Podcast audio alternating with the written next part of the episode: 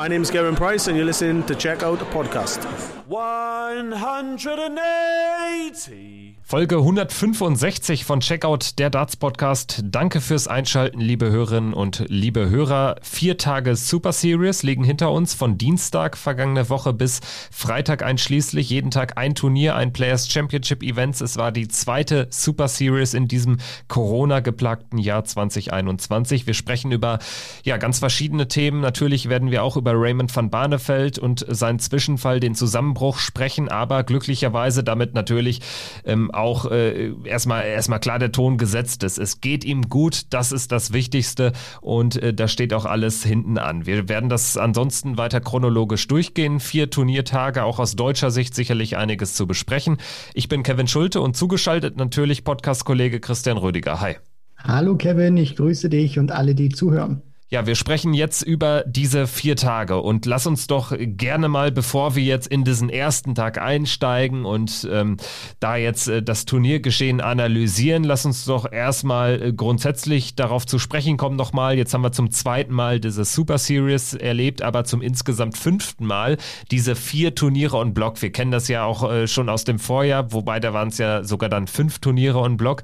Ähm, das scheint sich ja immer mehr ähm, herauszukristallisieren als die einzige Möglichkeit, Pro Tour Events in diesem Jahr durchzuziehen. Also gerade was so Secondary Events wie Challenge Tour, Development Tour anbetrifft, kann ich mir das gerade jetzt äh, zumindest zeitnah gar nicht vorstellen. Also die Pro Tour ist da noch sehr privilegiert, dass man überhaupt diese Turniere durchbringen kann. Und ja, selbst da gibt es ja den ein oder anderen Spieler und darunter auch Deutsche, die eben jetzt äh, pandemiebedingt nicht haben teilnehmen können. Ja, absolut, Kevin. Du sprichst es natürlich auch an. Also diese Möglichkeit, dass man jetzt eben sagt, man macht immer diese, diese Blöcke und macht eben viele Players Championship Turniere erstmal hintereinander, dass man eben die Jungs erstmal die Tourkartenholder beziehungsweise dann alle, die dann, ähm, beziehungsweise dann natürlich auch noch die Nachrücker, um dann dieses 128er Feld erstmal für ein paar Tage eben zusammen zu haben, um dann ein paar Turniere zu spielen, ist natürlich auch in der jetzigen Zeit sinnvoll, weil du hast natürlich auch ein sehr buntes Feld von von den Nationalitäten her und äh, Martin Schindler hat das auch ähm, nochmal auf Instagram, da hat er so, so eine kleine QA-Fragerunde gestellt und da hat ihn auch mal einer gefragt, wie das momentan so ist mit den, mit den Players Championship Turnieren. Und da hat er auch gesagt, das ist äh, mit den Reisen momentan sehr schwierig. Deswegen ist das natürlich auch für die Spieler, die jetzt nicht in UK äh, stationiert sind oder in UK wohnen, wo ja jetzt die ersten ähm, ja, zwei Super Series Events stattgefunden haben, ist es dann natürlich auch gut, dass die dann wirklich vier Tage dahin reisen und nicht, wie man es immer in der Vergangenheit hatte, wo Corona noch nicht war. Du spielst am Wochenende zwei Turniere, dann hast du am nächsten Wochenende wieder zwei Turniere, wo du eben diesen größeren Reisestress hast. Und somit hast du das gebündelt. Du hast die Jungs erstmal da und du kannst dann natürlich auch erstmal eine Menge Turniere äh, oder eine, eine Menge an Events hintereinander wegspielen. Und ich glaube, das ist in dieser Zeit, glaube ich, für jeden förderlich. Ganz genau. Also in dieser Zeit, wie gesagt, für meine Begriffe immer noch ein Privileg, dann überhaupt spielen zu können. Ähm, alle, die keine Tourkarte haben, haben ja im Prinzip gar keine Chance, sich ähm, wirklich face-to-face -face zu messen. Also insofern werden das die meisten sicherlich auch zu schätzen wissen. Aber natürlich hatten wir dann auch Posts zum Beispiel, weil du gerade jetzt Instagram ansprichst, ähm, Gavin Price, der auch dann, ähm, ich glaube, nach Tag 1 oder nach Tag 2 war es, sich dann auch äußert und sagte, ihm fehlt völlig die Motivation. Also das kann ich auch nachvollziehen, dass das jetzt gerade unfassbar schwer ist. Also ähm, Gervin Price hatte sich da entsprechend geäußert, gewinnt dann aber am Tag danach direkt auch ein Proto-Event. Und ähm, ja, lass uns doch jetzt gerne mal reingehen in diese vier Tage Players Championship Turniere 5, 6, 7 und 8, alle in Milton Keynes. Und wir hatten drei Sieger ja aus dem obersten Regal. Gervin Price, der gewinnt das zweite Turnier am Mittwoch. Am Donnerstag setzt sich sein Landsmann Johnny Clayton durch und am Freitag zum Abschluss der vier Tage Peter Wright. Am ersten Tag aber, und damit würde ich ganz gerne reinsteigen, gewinnt Brandon Dolan das Turnier und das auch äh, nicht unverdient. Also der hat da so manch hohen Average ins Board gebrannt, am Ende dann unter 100 gefallen in den Averages, aber immer noch hohe 90 und da schlägt er dann aber ganz große Namen mit Joe Cullen, dem besten äh, Pro-Tour-Spieler laut Ranking aktuell und Michael Smith im Finale mit 8 zu 6. Also sehr starke Leistung von Brandon Dolan. Ja, also der History Maker hat gezeigt, äh, dass er wirklich deutlich besser ist als seine momentane Ranglistenposition. Also ich finde, Brandon Dolan hat diese vier Tage sich in einer Form und in einer Verfassung präsentiert, die eines Top-10-Spielers würdig war. Also wenn man es jetzt nicht wüsste und äh, vielleicht zum ersten Mal Darts guckt, dann würde man denken, okay, dieser Brandon Dolan, das ist doch einer aus den Top 10, weil der hat wirklich überragend gezockt. Ich meine, der äh, spielt hier diese vier Tage, holt sich einmal den Tagessieg, die direkt an Tag Nummer eins und steht dann noch zwei weitere Mal im Halbfinale und spielt insgesamt sieben Matches mit einem Average, also insgesamt über diese vier Tage, sieben Matches mit einem Average von über 100 Punkten und teilweise auch wirklich grandios, was Brandon da gezockt hat. Also da sieht man auch wirklich wieder, äh, was das auch auslösen kann bei einem Spieler. Ich meine, das war jetzt Brandons erster Sieg auf der Pro Tour seit 2019 war das gewesen. 2020 in diesem etwas geplagten Jahr war das äh, ja nicht so nicht so einfach sicherlich auch gewesen für Brandon. Und ich finde das auch immer wieder sensationell gewesen, weil ich habe das ja gerade angesprochen, Kevin mit 2019, da war er ja eigentlich äh, kurz davor eigentlich schon zu zu sagen, ich ich lasse das eigentlich oder ich habe überhaupt nicht mehr die die Motivation oder die die Leidenschaft, den den Biss mich da noch reinzuhängen. Und dann war es so gewesen, das hat er damals erzählt, da hat er seine seine Frau äh, mit der hat er dann geschrieben und äh, ja, die hat ihn dann das war eine Kombination aus Motivation Motivation, aber auch ein Stück weit Freundchen, jetzt reiß dich mal am Riemen. Und einen Tag danach konnte er dann dieses Players Championship Turnier tatsächlich gewinnen. Und ich finde, seitdem ist er auch wieder deutlich runter mit dabei. Ist jetzt keiner, der, glaube ich, die absolute Konstanz hinlegt. Aber, und ich glaube, da kommt ihm dann auch dieser, dieser, ähm, dieser Modus momentan zugute, den wir ja gerade angesprochen hatten, Kevin, weil Dolan konnte jetzt wirklich über diese vier Tage diese Welle wirklich reiten. Wenn du jetzt dieses System hättest, also wenn jetzt kein Corona wäre und du hättest gespielt zwei Turniere am Wochenende, dann nächstes nächstes Wochenende wieder zwei Turniere. Ob dann Brandon genauso diese Ergebnisse eingefahren hätte, das wage ich mal zu bezweifeln. Aber er hat einfach dieses Momentum genutzt und er hat ja dann auch gesagt, später nach seinem Tagessieg, er will jetzt nicht nur einfach nur mitspielen, sondern er möchte jetzt auch einfach wieder Turniere gewinnen. Das hat er viel zu lange nicht gemacht vom Kopf her. Deswegen muss man auch sagen, so wie er sich präsentiert hat, also wir können sicherlich noch ein paar Ranking-Titel von Brandon Dolan, zumindest auf der Pro Tour in 2020, äh, in 2021 erwarten, wenn er er so weiterspielt. Wobei ich persönlich ganz klar sagen muss, ich meine, wir reden hier über die 34 der Welt. Brandon Dolan. Er gewinnt jetzt zum dritten Mal seit 2019, seit dem äh, besagten Turnier damals in Hildesheim. Da war ich sogar zufällig vor Ort und ähm, durfte da im, im Rahmen dieses Turnieres ähm, das Turnier journalistisch begleiten. Und was ich äh, spannend fand damals wirklich, man hat äh, ihm das angemerkt, was das auch für ihn selbst für eine Überraschung war, dass er jetzt auf einmal dieses Turnier gewinnt. Er war damals nämlich stark auf dem absteigenden Ast. Also es war für alle überraschend und für ihn wahrscheinlich am meisten. Dann gewinnt er im, im Jahr am Ende noch ein Turnier in 2019 und jetzt das dritte in zwei Jahren. Auch so kann man es ja äh, ähm, sagen. Und das finde ich ist ziemlich viel für die Nummer 34 der Welt. Also, ähm, dass er da wirklich jemand ist, der an gewissen Tagen oder auch in, im Rahmen einer solchen Woche dann auch wirklich Top Ten-artig spielen kann, das hat er jetzt nicht zum ersten Mal bewiesen. Und äh, mich freut es auch für ihn, weil er wirklich ähm, ja irgendwie ein sympathischer, ein sehr ruhiger Zeitgenosse ist. Auch schon sehr lange dabei. Ich meine, The History Maker damals ähm, legendär, als er zum ersten Mal oder als erster Spieler überhaupt ähm, in 2011 beim World Grand Prix gegen James Wade, meine ich, war es im Halbfinale, als er da als erster Spieler den neuen Data warf mit äh, Double Start. Also das war wirklich ähm, ein großer Moment, der größte Moment in der Karriere von ihm. Er ist zwar jetzt kein Top 32 Spieler, kommt er vielleicht jetzt wieder rein, aber er ist einfach ein gefährlicher Mann, wenn es bei ihm läuft. Das äh, zeigt auch dieser Tag. Ich meine, er startet gegen Jason Lowe an Tag 1, äh, spielt 111 im Average gegen Jason Lowe, der selbst an den 100 kratzt. Dann gegen Jamie Hughes gewinnt er auch klar 6-2. Gegen Gavin Price in der dritten Runde ebenfalls 6-2 gewonnen. Dann Damon Hatter. Scott Mitchell im Viertelfinale, Halbfinale Joe Cullen, Michael Smith. Puh, das ist jetzt auch wirklich ein, ein Weg, der nicht gerade gepflastert war. Also er schlägt da ja wirklich Spieler aus dem aller, aller obersten Regal und das jeweils auch recht souverän. Richtig, Kevin. Und äh, du hast das ja auch gerade schon mal hervorgehoben, unter anderem mit diesen 111. Also es war ja nicht äh, so gewesen, dass Brandon auf diese Spieler getroffen ist und äh, er dann irgendwie auch ein Stück weit Glück hat oder sich durchgemogelt hat, weil die nicht so gut performt haben in diesem Match, sondern Brandon hat sich das wirklich absolut verdient.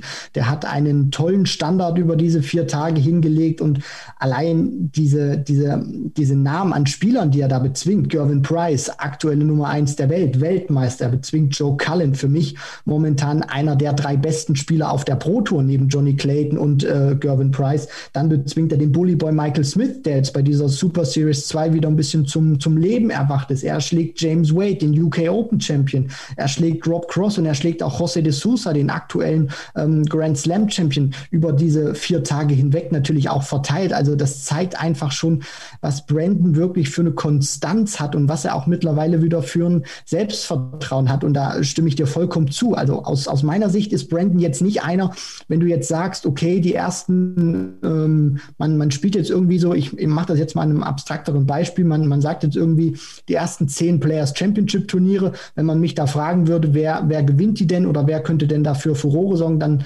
würde ich zu Brandon Dolan sagen, das ist jetzt keiner, der diese zehn oder der die ersten zehn Pro Tour Events irgendwie dominieren würde. Aber das ist einer, wo ich sage, okay, der kann die ersten vier, fünf Events vielleicht schlecht spielen spielen, aber der hat dann mindestens eins, zwei, vielleicht sogar drei Events drin, wo er dann auch ganz weit geht oder sogar gewinnt. Also da gebe ich dir vollkommen recht. Das ist einer, der an einem Tag kann er sie wirklich alle schlagen. Da kann auch mal so eine Serie ziehen. Aber das ist jetzt keiner, der die ganz große Konstanz hat, zumindest. Vielleicht ähm, straft er mich da jetzt auch Lügen in 2021, aber immer einer, den du auf der Pro Tour vor allen Dingen immer wieder auf der Rechnung haben musst, weil er kann in jedem Turnier explodieren und durchgehen dort. Wer auch explodiert ist, das ist äh, Dirk van Dijvenbode. Also äh, wir sprechen vielleicht, äh, wenn wir nach ähm, dieser tageweisen Betrachtung dann auch nochmal so ein kleines Fazit ziehen, sicherlich auch nochmal über ihn. Aber Dirk van Dijvenbode auch gerade an diesem ersten Tag unfassbar gut unterwegs. Ich meine, gegen Menzo Suljovic gewinnt er 6-5 in einem überragenden Spiel, 112 im Average, davor äh, 106 gegen Kirk Shepard. Ähm, ansonsten auch äh, gegen Darren Webster die 100 geknackt, gegen Mickey Menzel äh, direkt mit einer 110 reingestiegen. Also es war ein wahnsinniger Tag. Er geht dann allerdings raus im Viertelfinale gegen Alan Sutter, den Schotten, der uns auch begeistert. Also Alan Sutter vielleicht auch einer der Überraschungsmänner, nicht nur dieser Tage, sondern des gesamten Jahres bislang. Also das ist kein Spieler, der sich irgendwie wahrscheinlich Gedanken darum machen muss, nach äh, zwei Jahren nicht unter den Top 64 zu stehen. Für meine Begriffe geht Alan Sutter eher in so eine Richtung wie, ja, jetzt äh, De Sousa, Van Dijvenbode, Hetter. Also das ist für mich jemand, den wir auch relativ schnell schon auf großen Bühnen sehen werden, wenn er das nur ansatzweise konservieren kann. Auch jetzt hier im Rahmen der, der Players Championship 5 hat er dann direkt ein Halbfinale gespielt, da auch nur knapp mit 6-7 gegen den Bully Boy Michael Smith ausgeschieden. Ja, also Alan Sutter ist natürlich auch einer, den hatten jetzt äh, sicherlich viele noch nicht so wirklich auf dem Zettel gehabt, weil das auch keiner ist, der wirklich bei der PDC bislang äh, irgendwie große Fußstapfen oder Eindrücke hinterlassen hat. Aber er zeigt ganz, aber er zeigt ja auch ganz einfach, ist ja jetzt auch ein Spieler, der nicht mehr der allerjüngste ist. Er ist sehr erfahren. Ähm, trotzdem, weil er ja auch vor seinen PDC-Zeiten sehr, sehr viele Darts gespielt hat. Der lässt sich auch, finde ich, so wie er den Eindruck immer auf mich erweckt, ähm, auch überhaupt nicht äh, ja irgendwie Kirre machen oder so, sondern der spielt seinen Stiefel runter und der, und der bekommt auch keine Angst vorm Gewinn gegen die Großen. Das hat man bei Barney gesehen, bei den UK Open, das hat man auch auf der Proto bislang gesehen, wo er ja wirklich sehr viele große Namen, unter anderem ja auch Peter Wright zum Beispiel geschlagen hat, sein, sein Landsmann und noch viele, viele mehr ähm, von, den, von den großen Jungs. Also Alan Sutter ist auch einer, ähm, ich hoffe, ich habe da jetzt keine falsche Statistik rausgekramt, aber das müsste sogar derjenige sein von den, von den Tourkarteninhabern, die sich in 2021, also im Februar, die Tourcard geholt haben, der bislang das meiste Preisgeld eingespielt hat. Also wenn der die Statistik nicht gelogen hat und ich mich da nicht verlesen habe, also das zeigt natürlich auch, Alan Sutter ist einer, den, den man wirklich ganz heiß auf der Rechnung haben muss, weil der hat die Großen jetzt schon reihenweise auch wirklich geschlagen und der zeigt auch einfach ganz gefährlicher Mann, kann ganz hohes Niveau spielen, hat keine Angst, ist sehr erfahren. Also da können wir wirklich die ein oder andere Teilnahme bei großen Major-Turnieren in diesem Jahr erwarten von ihm. Ich denke, die Teilnahme an großen Major-Turnieren, das dürfte ein bisschen zu viel sein für Lisa Ashton, aber äh, sie hat trotzdem überzeugt an diesem ersten Tag der Super Series 2 und zwar hat sie zum erst zweiten Mal in ihrer PDC-Laufbahn die Runde der letzten 16 in einem Prototurnier erreicht und das auch wirklich äh, völlig verdient. 6-2 zum Auftakt gegen Nathan Espinel, dann 6-2 gegen Aaron Beanie, der auch sich stark verbessert hat, sicherlich kein Name, über den wir jetzt hier lang und breit sprechen, aber ähm, ähm, ja, er wurde schon ein bisschen belächelt in seinem ersten Jahr, aber der überzeugt mich auch durchaus. Manchmal übersteht relativ regelmäßig die erste Runde, gar nicht mal so schlecht. Dann in Runde 3 gewinnt Lisa Ashton gegen Adrian Lewis, also sie schlägt Espinel und Lewis an einem Tag und scheidet dann gut mit 0 zu 6 gegen den Bully Boy aus, aber da kann sie mehr als zufrieden sein. Ja, absolut, Kevin. Also sie rennt da natürlich auch in einen grandios aufgelegten Michael Smith, der dann mit einem 106er Average diese Partie äh, beendet. Und Lisa, muss man ja auch sagen, von den Statistiken her hat sie wirklich konstant gespielt. Diese Partie gegen Aaron Beanie, gut Mitte 80er Average, aber trotzdem war das dann auch sehr souverän. Aber die anderen Partien eben gegen Aspinall und gegen Lewis, wo sie dann Mitte 90 spielt im Schnitt und vor allem dann auch diese Partie gegen Adrian Lewis. Also da war sie wirklich tödlich auf die Doppel und äh, ähm, Jackpot, der da auch ein paar Fehler gemacht hat, der da diese Doppelmöglichkeiten, die sie ihm geboten haben, nicht konsequent genutzt hat. Und Lisa hat ihn eigentlich gefühlt für jeden Fehler bestraft. Und mein Highlight war dann auch wirklich an diesem ersten Tag gewesen, dieses Finish, was sie dann spielt. Es ist wirklich so unfassbar toll, finde ich, dieses 125er Finish, Kevin, wenn man es genau auf diesem Weg spielt, wie Lisa Ashton das gemacht hat. Bullseye, Single Bull und dann nochmal das Bullseye. Ich hätte tatsächlich, als ich dieses Match gesehen habe, nicht gedacht, dass sie den da rein reinkriegt, weil sie hat ja auch einen Barrel, der etwas dicker ist als ähm, ja die normaleren Barrels, die auf der Tour, sage ich mal, gespielt werden und da auch wirklich in dieses Bull zwei Darts reinzukriegen mit, äh, mit einer Aufnahme. Also das war wirklich schon extrem cremig und ich glaube auch diese 125, die hatten dann Adrian Lewis gebrochen und hat das Lisa dann auch wirklich gut runtergespielt, hat auch wirklich gut gescored. Also da hat sie auch wirklich wieder gezeigt, wie viel Erfahrung sie gesammelt hat auf der Tour und dass sie auch wirklich mal gut ist, dass sie auch mal wirklich einen kleinen Lauf schieben kann bei solchen Players Championship Turnieren und freut mich persönlich für sie auch, weil äh, sie, sie zeigt ganz einfach auch, sie, sie kann dieses Niveau, was sie spielt, kann sie auch immer weiter verbessern und sie kann auch äh, reihenweise große Namen schlagen. Deswegen äh, toller erster Tag von ihr gewesen. Aus deutscher Sicht war es ein durchwachsener Tag, würde ich sagen. Max Hopp und Gabriel Clemens haben jeweils die dritte Runde erreicht, sind dort dann gegen sehr starke Gegner ausgeschieden. Hopp äh, spielt selbst 104, reicht aber nicht, verliert 6-3 gegen Joe Cullen, der 111 ins Board brennt. Gabriel Clemens äh, scheitert an einem auch sehr gut aufgelegten Damon Hatter mit 4 zu 6. Martin Schindler ist in Runde 2 eingezogen, immerhin 500 Pfund also mitgenommen, dort dann an Ricky Evans gescheitert und Steffen Siebmann hat die erste Runde nicht überstanden, gegen Darius Labanauskas mit 2 zu 6 ausgeschieden. Dann würde ich sagen, schauen wir dann jetzt auf den zweiten Tag, beziehungsweise auf das sechste Event in diesem Jahr, Pro Tour mäßig. Gavin Price gewinnt dieses Turnier am Vortag oder nach dem Turnier am Vortag, als er da in Runde 3 ausschied gegen Dolan, hat er diesen besagten Instagram-Post losgelassen und hat sich äh, ja so ein bisschen offenbart, ist ja auch ein Mann der klaren Worte und ähm, hat dort dann eben geschrieben, er kann sich einfach nicht motivieren. Und ja, wir wissen ja auch, wie Gervin Price über den Lockdown denkt und ähm, über Corona generell. Also so ganz überraschend kam das nicht. Wie hast du das aufgenommen, äh, bevor wir jetzt über den zweiten Tag und seine sportliche, sehr starke Leistung an diesem Tag sprechen? Ähm, das ist wirklich eine gute Frage, Kevin. Als ich das äh, gelesen habe, äh, ich habe das ja dann auch sofort an dich weitergeleitet und wir haben da auch eine kleine Diskussion natürlich äh, kurz geführt. Ich habe mir da schon ein bisschen Sorgen gemacht, als ich das gelesen habe, weil ich meine, gut, er hat ja, sage ich mal, mit seinen Aussagen schon ein bisschen recht. Ich meine, so wie die Welt momentan ist, so haben wir uns das Leben eigentlich nicht äh, vorgestellt mit diesen Restriktionen momentan.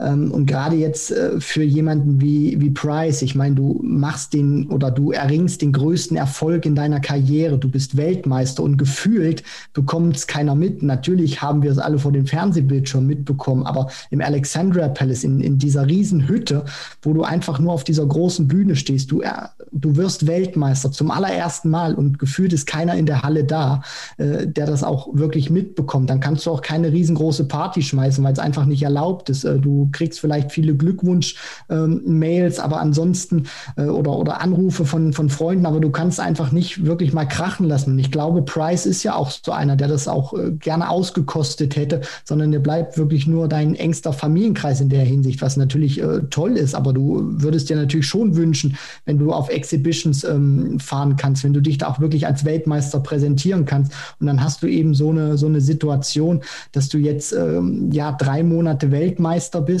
aber du kannst dich einfach nicht in diesem Gefühl oder in, in diesem Jubel der, der Menge baden, weil ich glaube schon, dass wenn Price in die eine oder andere Arena gekommen wäre, sie hätten ihn schon bejubelt. Auch das, das auf jeden Fall. Deswegen ähm, habe ich mir da manchmal oder habe ich mir bei diesem Posting wirklich schon ein bisschen äh, Sorgen gemacht, dass ihn das auch mental doch deutlich mehr runterziehen könnte. Aber, und das hat mich ja dann auch gefreut persönlich, dass er dann einen Tag danach mit so einem starken Tag zurückkommt und dieses Turnier dann auch äh, gewinnt. Aber ich hoffe natürlich auch, ähm, dass es jetzt langsam wieder besser wird, weil Gervin Price verdient es meiner Meinung nach auch irg irgendwann wirklich mal vor voller Hütte als Weltmeister einzulaufen. Ja, definitiv. Wobei das jetzt so meine geringste Sorge ist ähm, in Sachen Corona und Lockdown. Ich äh, hatte ja auch dann meine Gedanken geäußert, als du mir das schicktest und ich bin einfach der Meinung, klar, das Thema Motivation ist gerade in einem Einzelsport wie Darts, das ist ähm, sehr stark zu gewichten einfach, ganz klar. Aber ich sage eben auch, Profisportler wie Gervin Price haben es aktuell noch verdammt gut, denn im Rahmen dieser Turniere sehen sie ja sogar noch andere Leute. Also es gibt viele Menschen, gerade wenn du ähm, 24-7 zu Hause bist, fünf Tage die Woche im Homeoffice arbeitest, dann siehst du ja keinen außer deine Familie. Und manche Leute haben auch das nicht. Also das will ich nur damit sagen. Ich meine, ähm, da sind ja die Profisportler noch extrem privilegiert ich habe mir jetzt auch ehrlich gesagt keine wirklichen Sorgen gemacht, weil ich bei Gavin Price nicht immer genauso weiß, ähm, wie ernst meint er das eigentlich, beziehungsweise wie ich auch eben andeutete, er ist auch einfach der sehr viel aus der Emotion heraus schreibt. Ich äh, sehe aber natürlich den Punkt, äh, es ist unfassbar unbefriedigend, wenn du als Weltmeister diesen Triumph nicht wirklich in vollen Hallen genießen kannst. Aber ich muss auch konstatieren, ähm, wie soll es denn den Spielern gehen, die nicht Weltmeister sind? Das ist ja, dann, dann bin ich lieber Weltmeister, habe 500.000 nochmal im, auf dem Konto und ähm, muss mir zumindest finanziell keine Sorgen machen. Ne? Also ja, finde ich, kann man differenziert betrachten, kann man sich auch schön ein bisschen drüber äh, streiten, aber ähm, ja, Gavin Price hat auf jeden Fall dann auch allen äh, Lügen gestraft, die irgendwie da so einen kleinen Abgesang auf ihn vorbereitet haben für diese Proto-Woche. Direkt am zweiten Tag hat er wieder gezeigt, was eine Hake ist und hat sie alle geschlagen. Gewinnt im Finale gegen Luke Humphreys mit 8 zu 5. Zuvor im Halbfinale gegen Brandon Dolan 7-6 gewonnen. In einem sehr, sehr starken Spiel. Im Finale war es dann ein bisschen weniger vom Average, immer noch über 100. Aber ähm, vor allen Dingen dieses Match gegen Dolan ist mir dann doch in Erinnerung geblieben, denn das ähm, war wirklich auf Messerschneide. Genauso wie das zweite Halbfinale an Tag 2. Humphreys gewinnt 7-6 gegen Jamie Hughes. Also ein sehr spannender Tag. Gerade hinten raus natürlich mit Luke Humphreys auch einen im Finale gesehen, der normalerweise auf der Pro Tour alles andere als gut unterwegs ist. Aber scheinbar hat er Selbstvertrauen mitgenommen von seinem UK Open Finaleinzug. Ja, das hat er ja dann natürlich auch auf ähm, Twitter in den sozialen Medien kundgetan, dass er jetzt auch auf der Pro Tour anfangen möchte, auf diesen Floor-Turnieren natürlich auch deutlich besser zu performen, als er das in der Vergangenheit gemacht hat. Und er hat jetzt auch sicherlich mit diesem UK Open Finale im Rücken, hat er jetzt auch wirklich sehr viel Selbstvertrauen geholt. Er konnte diese Worte oder sicherlich auch diese Gedankengänge die er hat, den konnte, die konnte er jetzt auch in die Tat umsetzen. Und ich glaube, das ist auch immer äh, sehr befriedigend und auch ein sehr gutes Zeichen für einen Spieler selbst, weil du zeigst natürlich nicht nur den, ähm, ja, den Berichterstattern, den Fans, sondern du zeigst natürlich auch dir selber, hey, dieses UK Open Finale, das war keine Eintagsfliege, sondern ich kann das auch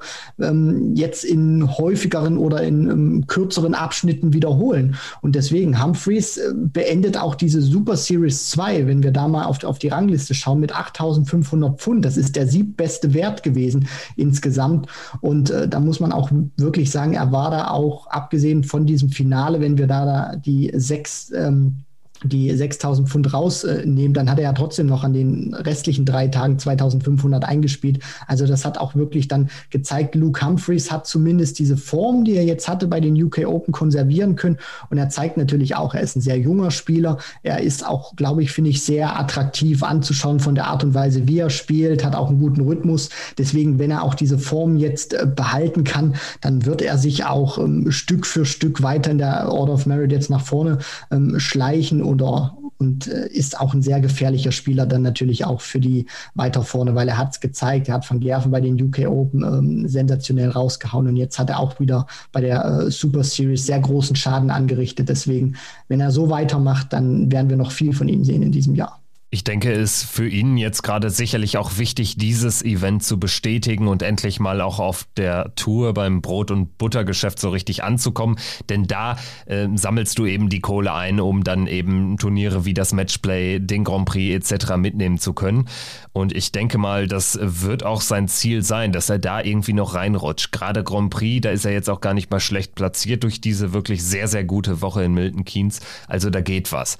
Äh, schauen wir noch auf die Deutschen äh, ganz kurz, denn ja, da müssen wir jetzt eigentlich gar nicht viel bereden. Vor allen Dingen äh, positiv ist da keiner ähm, hervor, hat, oder hat sich keiner hervorgetan. Alle vier Scheitern in Runde 1. Ich weiß nicht, wann wir das zuletzt hatten bei einem Proto-Event.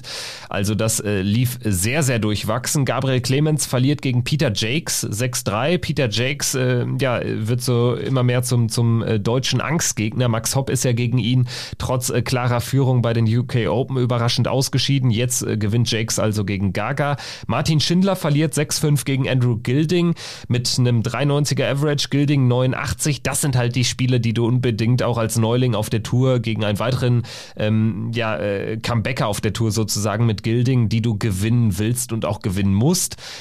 Das gleiche würde ich auch sagen, gilt für Steffen Siebmann, der gegen John Henderson natürlich äh, den kleineren Namen hat. Außenseiter ist nominell, aber eben beide spielen Mitte 85, Mitte 80er Average und das sind einfach die Spiele, wo du dich am Ende ärgerst. Und das hat auch äh, Steffen Siebmann äh, auf Twitter immer deutlich gemacht, dass es einfach für ihn eine unbefriedigende Woche war. Im Training lief es wohl ganz gut, aber jetzt eben hatte er dann äh, ja keine Siege einfahren können und vor allen Dingen auch nicht das gezeigt, was er auch ähm, zu, im Leisten imstande ist. Er hat ja in diesem Jahr auch schon einen Bullyboy richtig ärgern können. Also insofern bittere Niederlage für Sippi und ansonsten Max Hopp, da sei noch zu erwähnen, schwache Leistung, 80er Average gegen Jeffrey Deswan mit 6-2 raus. Ja, immer noch ein bisschen schwankend, aber ähm, bei Max insgesamt würde ich immer noch sagen, ähm, es geht in, in kleinen Schritten voran. Also es ist äh, er, er gefällt mir besser als, ich sag mal, vor ein, eineinhalb Jahren, das kann man schon so sagen. Das auf jeden Fall. Also man muss sich das natürlich auch immer wieder angucken, da hast du vollkommen recht, Kevin. Äh, man sollte bei Max nicht immer nur starr oder allgemein bei den Deutschen oder allgemein äh, im, im Dart sollte man nicht immer nur auf die Ergebnisse gucken, weil wir sprechen ja dann sicherlich auch noch über die über, über das Abschneiden der äh, Premier League Teilnehmer. Da habe ich dann auch noch was zu, zu Dimitri Vandenberg zu sagen. Deswegen ähm, man, man sollte da auch nicht immer, äh, das sage ich jetzt auch schon im Hinterkopf mit äh, Dimitri Vandenberg, nicht immer so auf die Ergebnisse nur äh, gucken. Klar, wenn man das jetzt liest bei Max zum Beispiel, Runde 3, Runde 1, Runde 1 und dann nochmal Runde 1, also praktisch an drei von vier Tagen jeweils äh, nach Runde 1 die Koffer gepackt, kein Preisgeld da eingespielt, denkt man sich, äh, ja, äh, Max, super, ist wieder nicht viel bei herumgekommen. Aber da hast du vollkommen recht, gerade dieser erste Tag, wo er gegen Cullen eben ausscheidet, obwohl er da nicht viel falsch macht, 104 spielt, zuvor eben Adam Gavlas und Dimitri Vandenberg besiegt, also sind jetzt auch keine so schlechten Spieler. Und dann, äh, ja, Jeffrey Deswan keinen guten Tag gehabt. Gegen Richie Edhouse war das dann schon wieder deutlich stabiler gewesen und auch gegen Alan Sutter verliert er dann eben den Decider, wo ich auch sagen kann, ja, Sutter, der hat eben im Moment dieses Momentum und der hat dann vielleicht auch so diese 1, 2 Prozent, wo er momentan noch besser ist oder er hat vielleicht ein bisschen mehr dieses, dieses ähm, leichte Gefühl in der Hinsicht. Der kann ein bisschen befreiter, unbeschwerter spielen als, als Max. Deswegen, das ist von der Qualität her, um jetzt mal kurz bei Max zu bleiben, deutlich stabiler und auch deutlich besser, als das im vergangenen Jahr der Fall war. Und ich glaube, dass, das wird er auch selber merken und daraus Selbstvertrauen sammeln, Selbstvertrauen ziehen, Kraft sammeln und sich sagen, wenn ich so weiterspiele und wenn ich meine Leistung weiterhin stabil bringe, dann werden die Siege auch irgendwann in einer größeren Regelmäßigkeit kommen. In großer Regelmäßigkeit kamen die Siege für Gabriel Clemens an Tag 3 der Super Series 2. Also das war ein richtig guter Tag von Gaga. Halbfinale hat er erreicht. Ich hatte zwischenzeitlich Gefühl, das Gefühl, mal wieder das Gefühl, Mensch, vielleicht ist das der Tag, an dem es für ihn ja ganz nach oben reicht für, für das Maximum, für den ersten Sieg als PDC-Spieler. Am Ende ist er knapp rausgegangen äh, gegen James Wade mit 7-5. Das Bittere daran, er vergibt Darts, um in Führung zu gehen mit 6-5. Bei, bei ausgeglichenem Spielstand war er schlecht reingekommen. Äh, Wade war klar in Führung, ohne jetzt richtig stark zu spielen. Und ähm, ja, das zieht sich dann sofort bis zum Ende. James Wade steht am Ende bei 88,6. Das ist eigentlich den James Wade, Schritt, den du dann schlagen willst, vielleicht auch schlagen musst in der Rolle eines Gabriel Clemens. Aber wir wissen auch, James Wade, äh, ja, Meister des Timings und das scheint auch in diesem Halbfinale der Fall gewesen zu sein. Also Gabriel läuft da in einen ähm, ja, sehr gut, äh, sehr gut äh, ähm, getimten James Wade sozusagen rein. Ja, Gabriel Clemens spielt insgesamt sieben Punkte im Average in dieser Partie. Äh, besser als The Machine. Und äh, da hat man dann auch wieder mal gesehen oder es wurde wieder deutlich unterstrichen, dieses äh, Stichwort, was du gerade beschrieben hast, Kevin Timing. James Wade gewinnt halt Spiele, die andere nicht gewinnen würden. Und du fragst dich dann immer, ja, äh, wie kriegt er das hin? Aber James Wade ist einfach ein Meister des Timings. Ähm, der macht sich da auch wirklich keine große Platte, wenn er dann auch mal nicht so gut spielt in einem Match. Der sagt sich, hey, ich bin drin, ich führe noch oder ähm, es, ist, es ist ausgeglichen, kein Problem. Ich ich muss jetzt nur die, die nächsten Lecks noch gut spielen, dann ist das vollkommen egal, was ich davor alles produziert habe. Und das hat Gabriel Clemens dann natürlich auch äh, leider schmerzlich zu spüren bekommen, verliert dann eben äh, aus deutscher Sicht schade, schade mit äh, 5 zu 7. Aber trotzdem äh, nehme ich da aus deutscher Sicht dann auch wieder das, das Positive mit, Kevin. Ich meine, der stand jetzt insgesamt in diesen acht äh, Turnieren äh, zweimal im Halbfinale, einmal im Viertelfinale und ist nur in diesen acht äh, Turnieren, die jetzt gespielt wurden auf der Pro Tour, nur einmal in Runde eins rausgeflogen. Also die Entwicklung, die wir natürlich auch ähm, sehen und die wir natürlich dann auch immer leise fordern, die ist bei Gabriel Clemens da. Auch wenn natürlich dieser Turniersieg auf der Pro Tour noch nicht da ist. Wir wünschen ihn uns alle.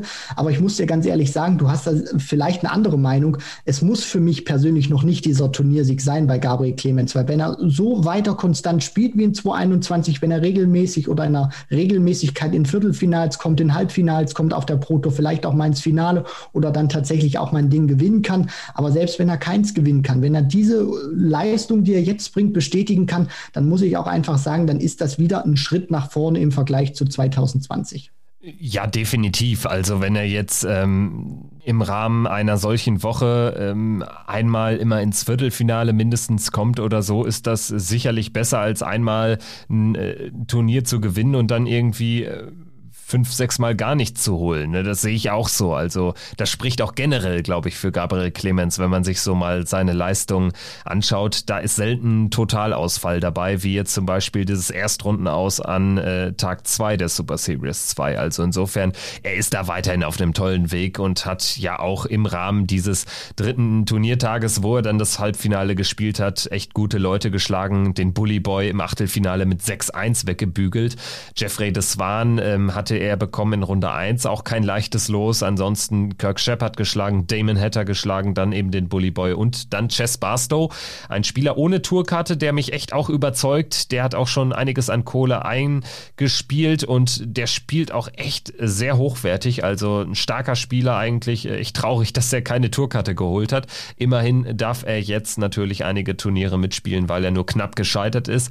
Ist er da jetzt äh, regelmäßig Nachrücker. Und ansonsten würde ich noch erwähnen, erwähnen wollen, natürlich den Turniersieger Johnny Clayton zieht das Ding am Ende gegen James Wade im Finale. Clayton mit 101 im Average, Wade kommt auf 98.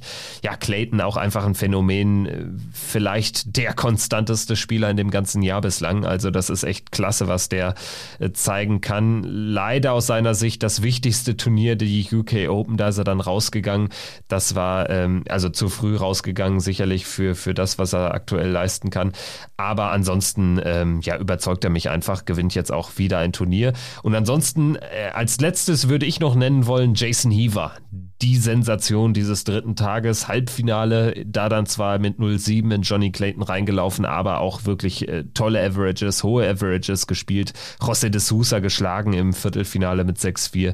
Also äh, äh, sorry, Vincent van der Voort geschlagen mit 6-4 im, im, im, Viertelfinale, äh, Luke Woodhouse 6-1 geschlagen, Jimmy Hughes geschlagen. Das sind jetzt nicht die allergrößten Namen, das weiß ich, aber er ist da wirklich wunderbar durchmarschiert. Ähm, sehr starker Halbfinaleinzug für Jason Heaver und ähm, ich würde sagen, wir schauen jetzt auf den letzten Tag. Und da sprechen wir mal über ein doch für Proto-Verhältnisse relativ ungewohntes Bild, denn im Halbfinale standen mit Peter Wright, Gervin Price, Joe Cullen und Brandon Dolan ja allesamt Spieler, die wirklich, ähm, also zwei davon aus den Top 3 mit Price und Wright, dazu der Pro-Tour-beste Joe Cullen und dazu der vielleicht einer der formstärksten Spieler der Woche, Brandon Dolan. Das war dann eher ein Tag, der nicht so sehr von Überraschung gepflastert war. Nee, Kevin, also da haben dann auch mal wirklich die äh, Big Boys zum Ende äh, die Muskeln mal kräftig spielen lassen und dann auch wirklich gezeigt, wer Chef im Ring ist. Und gerade dann natürlich auch Peter Wright, der, äh, muss man ja auch sagen, äh, bislang noch nicht so sonderlich in Erscheinung getreten war. Also jetzt auch in dieser Woche hat er an den ersten beiden Tagen jeweils das Achtelfinale erreicht, dann in Runde 1 rausgegangen am Vortag und dann gewinnt er eben am letzten Tag das Turnier. Aber ansonsten in der ersten Super Series, da hat er es ja auch noch nicht mal übers äh, Viertelfinale oder übers Achtelfinale besser gesagt ähm, hinaus geschafft und äh, gerade jetzt am letzten Tag, also wirklich ähm, nochmal im Aufgalopp zur Premier League, ist er dann plötzlich da, spielt auch mit Brille jetzt wieder. Ich bin gespannt, ob er das bei der Premier League jetzt auch machen wird. Er sagt ja immer, er ähm, guckt da immer, je nachdem, wie da auch die, die Beleuchtung ist, weil das wohl auch irgendwie so seine, seine äh, Sehfähigkeit ähm, aufs Board ein bisschen beeinträchtigt, je nachdem, wie immer da die, die Beleuchtung ist. Aber hier scheint es ihm wirklich gut getan zu haben. Er hat auch endlich wieder mal mal äh, vernünftige Darts ausgepackt. Ähm, das sind ja auch immer welche gewesen, die in der Vergangenheit sehr äh, gut gespielt hat. Und ich meine, dieser Turniersieg, Kevin, der war exemplarisch, finde ich, für Peter Wright, wie er auf der Pro Tour normalerweise eigentlich immer leibt und lebt. Also sein schlechtestes Match spielt er gegen Steve West, wo er exakt 98,0 spielt. Das war sein schlechtestes Match an diesem Tag und alles andere drüber. Dann spielt er auch mal nur 104 gleich zum Auftakt gegen Jack Main, spielt nur 108 gegen Willie O'Connor, 108 nochmal gegen Steve Lennon, 103,6 äh, gegen Cullen und dann nochmal eine 102 gegen Gervin Price. Also Peter Wright war an diesem Tag, finde ich, unplayable. Also da hättest du wirklich jeden hinwerfen können, der hätte jeden weggebügelt. Das war wirklich absolut klasse, was Snakebite da gespielt hat. Ja, ich meine, alleine wenn man sich äh, Halbfinale und Finale anschaut, Kallen 7-2 weggebügelt, Price 8-3. Also er gewinnt äh, 15 zu 5 gegen diese beiden Spieler, wenn man so will. Also das war wirklich auch in der Deutlichkeit dann fast schon überraschend. Also echt sehr, sehr stark gespielt. Tut ihm aber auch, glaube ich, gut, weil bislang war das jetzt auch noch nicht so ganz sein Jahr, muss man auch ganz klar konstatieren. Also ähm, ist dann auch bedingt vielleicht durch die relativ frühe Niederlage in seinem zweiten WM-Match gegen Gabriel Clemens da jetzt auch echt nicht gut reingekommen. Aber jetzt meldet er sich sozusagen an im Rahmen äh, dieser Super Series 2, gewinnt dort das Finale gegen Gervin Price. Der wird aber wahrscheinlich auch nicht ganz lange unzufrieden sein, denn auch, ähm, ja, Gervin hat ja wirklich jetzt eine gute Woche gespielt, ist derjenige, der das meiste Geld eingespielt hat. 17.500 Pfund von 40.000, die maximal drin gewesen wären, wenn man alle vier Turniere gewinnen würde. Aber das ist ja fast unmöglich. Brandon Dolan sammelt 16.000 Pfund ein, ist die Nummer 2 in der Rangliste. Peter Wright 13.000 und Johnny Clayton 11.500. Das sind zugleich auch die vier verschiedenen Turniersieger. Aus deutscher Sicht muss man sagen, Gabriel Clemens äh, natürlich der Spieler, der sich am meisten hervorgetan hat. An diesem äh, vierten Tag, an diesem vergangenen Freitag, war es aber Martin Schindler, der aus deutscher Sicht die, die positiven Schlagzeilen geschrieben hat. Viertelfinaleinzug für Shindy und äh, das tut ihm auch richtig gut, denn das bringt eben 2250 weitere Pfund für die Kasse. Und ähm, ja, er schlägt auf dem Weg Danny Baggish, Kim Heibrechts, Menzo Suljovic und Martin Atkins, um dann gegen Brandon Dolan auszuscheiden. Ähm, ja, sehr, sehr guter Tag von Shindy. Und ansonsten muss man sagen, auch Gabriel hat, äh, äh Gabriel Clemens hat ähm, ein bisschen was ähm, einfahren können. 1000 Pfund durch äh, zwei Siege ist dort an Luke Woodhouse gescheitert. Das ist natürlich ein Gegner, den willst du schlagen, da bist du klarer Favorit, aber er scheidet aus, was aber jetzt auch nicht wirklich schlimm ist, gerade wenn du du bedenkst, er kam aus einem Halbfinale, also hat es ansatzweise bestätigt mit zwei weiteren Siegen. Max Hopp und Steffen Siebmann sind jeweils in Runde 1 ausgeschieden. Das war soweit der Überblick äh, zu dieser Super Series 2. Wir würden aber jetzt natürlich ähm, nochmal so ein bisschen gesamt drauf schauen, weil wir natürlich auch noch ein paar andere Themen haben. Zum Beispiel Raymond van Barneveld. Sportlich, denke ich, kann man schnell einen Haken machen. Dreimal in Runde 1 rausgegangen, nur ein Spiel gewonnen. Das ist natürlich nicht das, was er sich vorgestellt hat. Aber viel wichtiger ist, ihm geht's gut, denn es gab ja den Schreckmoment der, der letzten Monate, Jahre vielleicht sogar im Darts. Also ähm, auf einmal ist dieser vierte Tag nämlich unterbrochen worden, weil ein Spieler medizinische Betreuung brauchte. Krankenwagen sind wohl angekommen und die PDC hat sich dann irgendwann auch endlich geäußert, nachdem ja relativ schnell klar war, es ist Raymond van Barneveld, hat die PDC dann auch ein offizielles Statement rausgehauen und jetzt auch ähm, immer noch mal nachgelegt. Barney selbst hat sich auch in, eine, in dem einen oder anderen Interview geäußert und hat letztlich Entwarnung geben können. Und das ist natürlich das Wichtigste.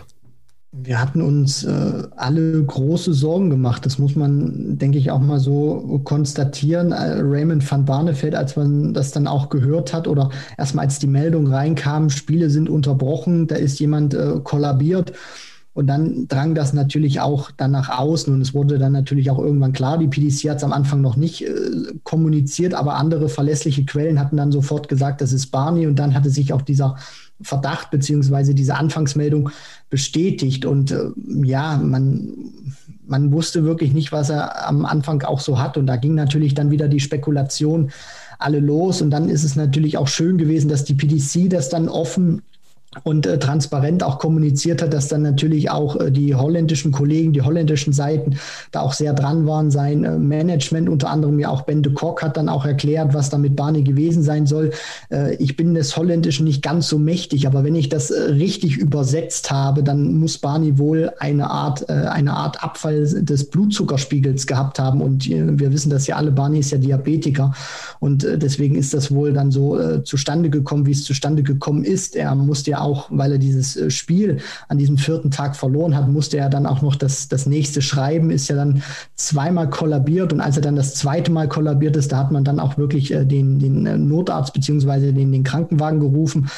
Und ja, Barney hat sich jetzt natürlich auch bedankt bei allen, hat gesagt, es geht die besser. Er bereitet sich jetzt auch vor auf den 23. April, wenn es dann wieder weitergeht mit der Super Series dann in Deutschland, Niedernhausen. Das ist natürlich schön zu hören und auch äh, schön zu lesen, Kevin, dass da äh, nichts Schlimmeres jetzt passiert ist und dass wir Barney dann auch hoffentlich in alter Stärke und in alter Fitte wiedersehen werden.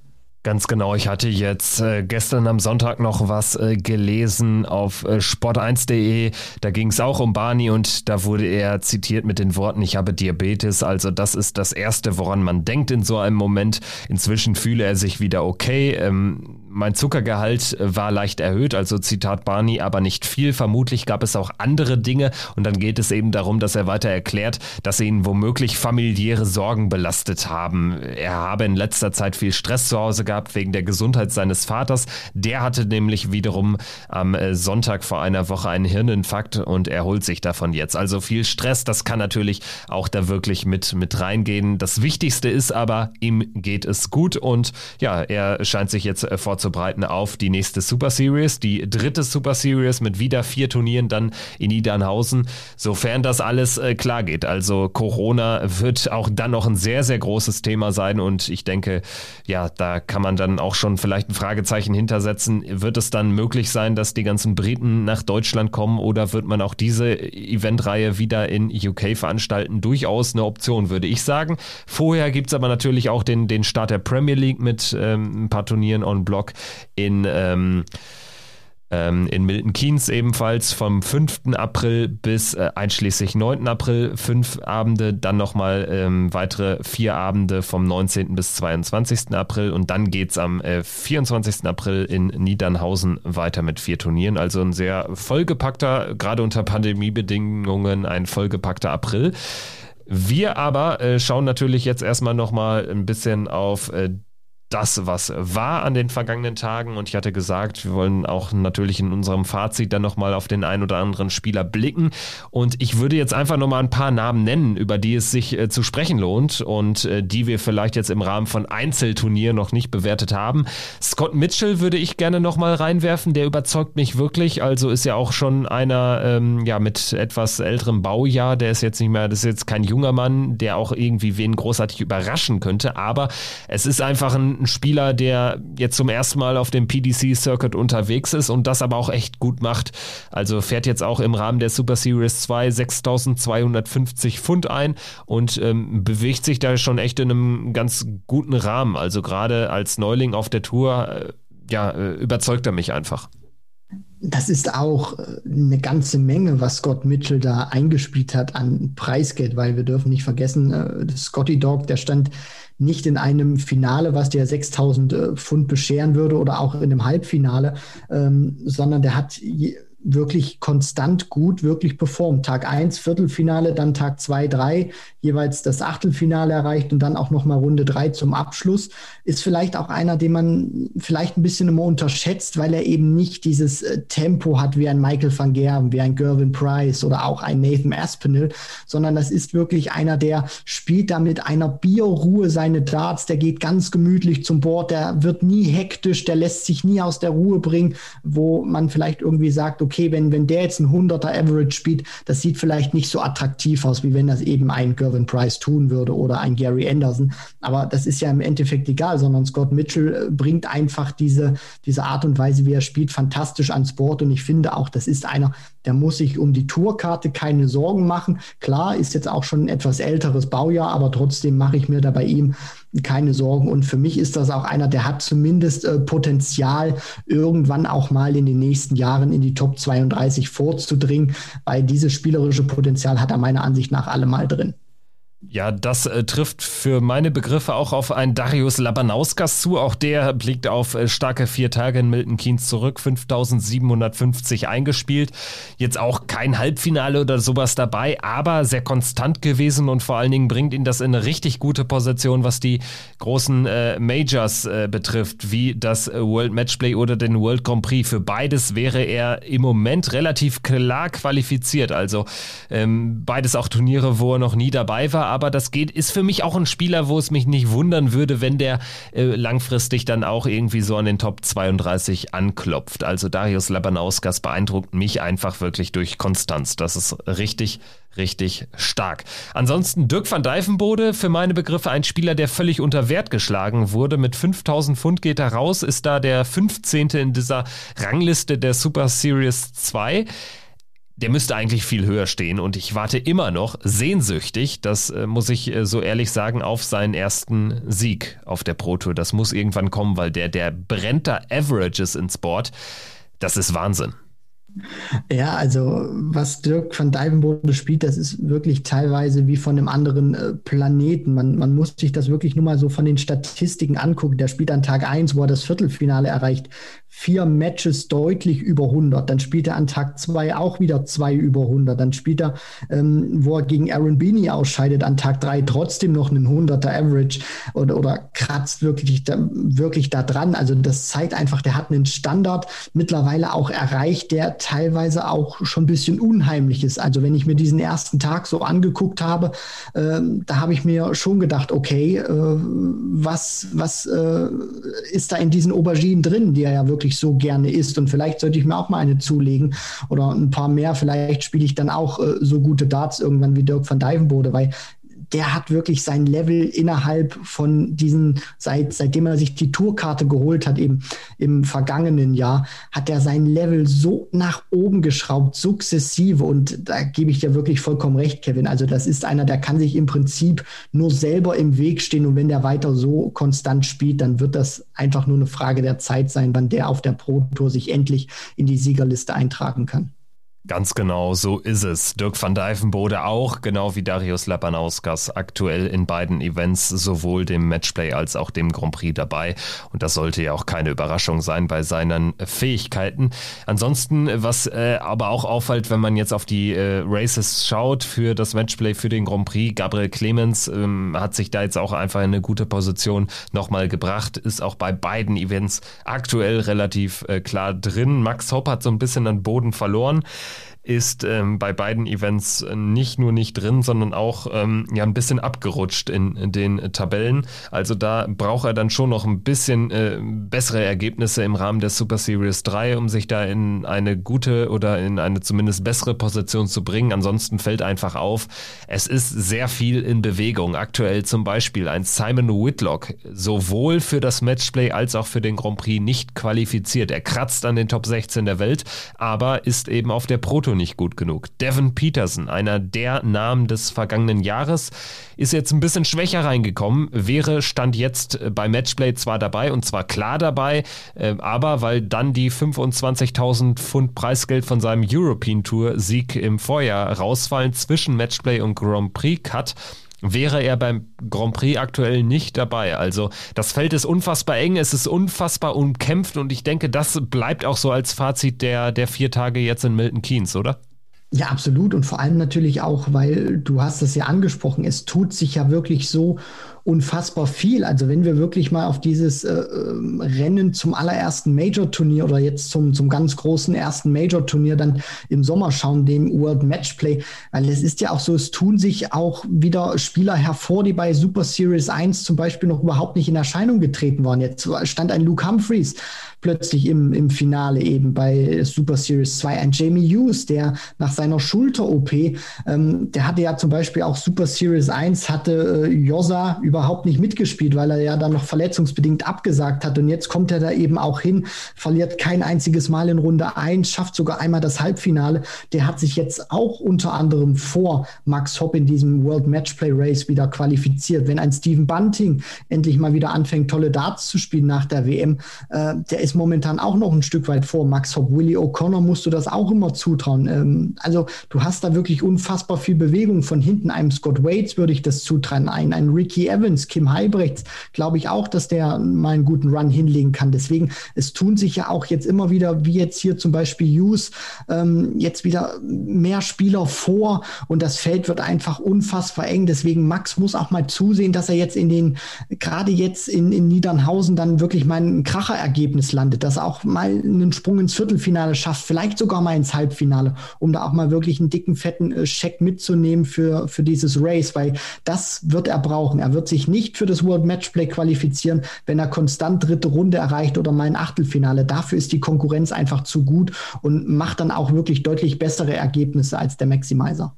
Ich denke, das alles sind Themen, die uns weiterhin begleiten werden. Wir werden da natürlich weiterhin dranbleiben, werden weiterhin einmal die Woche für euch am Start sein, mindestens. Ähm, wenn die Premier League ansteht, vielleicht dann auch noch ein weiteres Mal. Da werden wir die Möglichkeit mal ausloten, wie wir das Ganze angehen. Auf jeden Fall ähm, vielen, vielen Dank fürs Zuhören in dieser Folge. Und wir sind natürlich in einer Woche wieder für euch da. Dann, Christian, haben wir uns vorgenommen, mal wieder einen Community Talk an den Start zu bringen, denn wir bewegen uns ja dann ja so zwischen den Welten. Noch eine Woche ist es dann hin bis äh, zum Start der Premier League, die wir natürlich in einer, in, in der übernächsten Folge dann äh, ganz breit mit einer Vorschau auch behandeln werden. Aber in der nächsten Woche haben wir uns gedacht, werden wir nochmal eine Community Folge 2 sozusagen einstreuen. Und ähm, auch darauf freue ich mich sehr. Ja, Kevin, da kann ich mich nur anschließen. Und falls ihr vielleicht jetzt auch in den vergangenen äh, Tagen, Wochen neue Themenideen vielleicht auch habt, wenn, wenn ihr sagt, Mensch, darüber würde ich vielleicht mal ganz gerne mit euch sprechen, immer rein. Ihr wisst, wo unser Posteingang ist.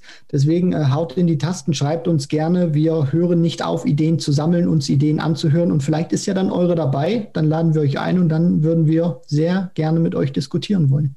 Ganz genau. Post schreibt ihr uns ganz gerne versandkostenfrei, zum Beispiel bei Instagram einfach eine Direktnachricht raushauen oder auch in den anderen sozialen Medien ist das möglich.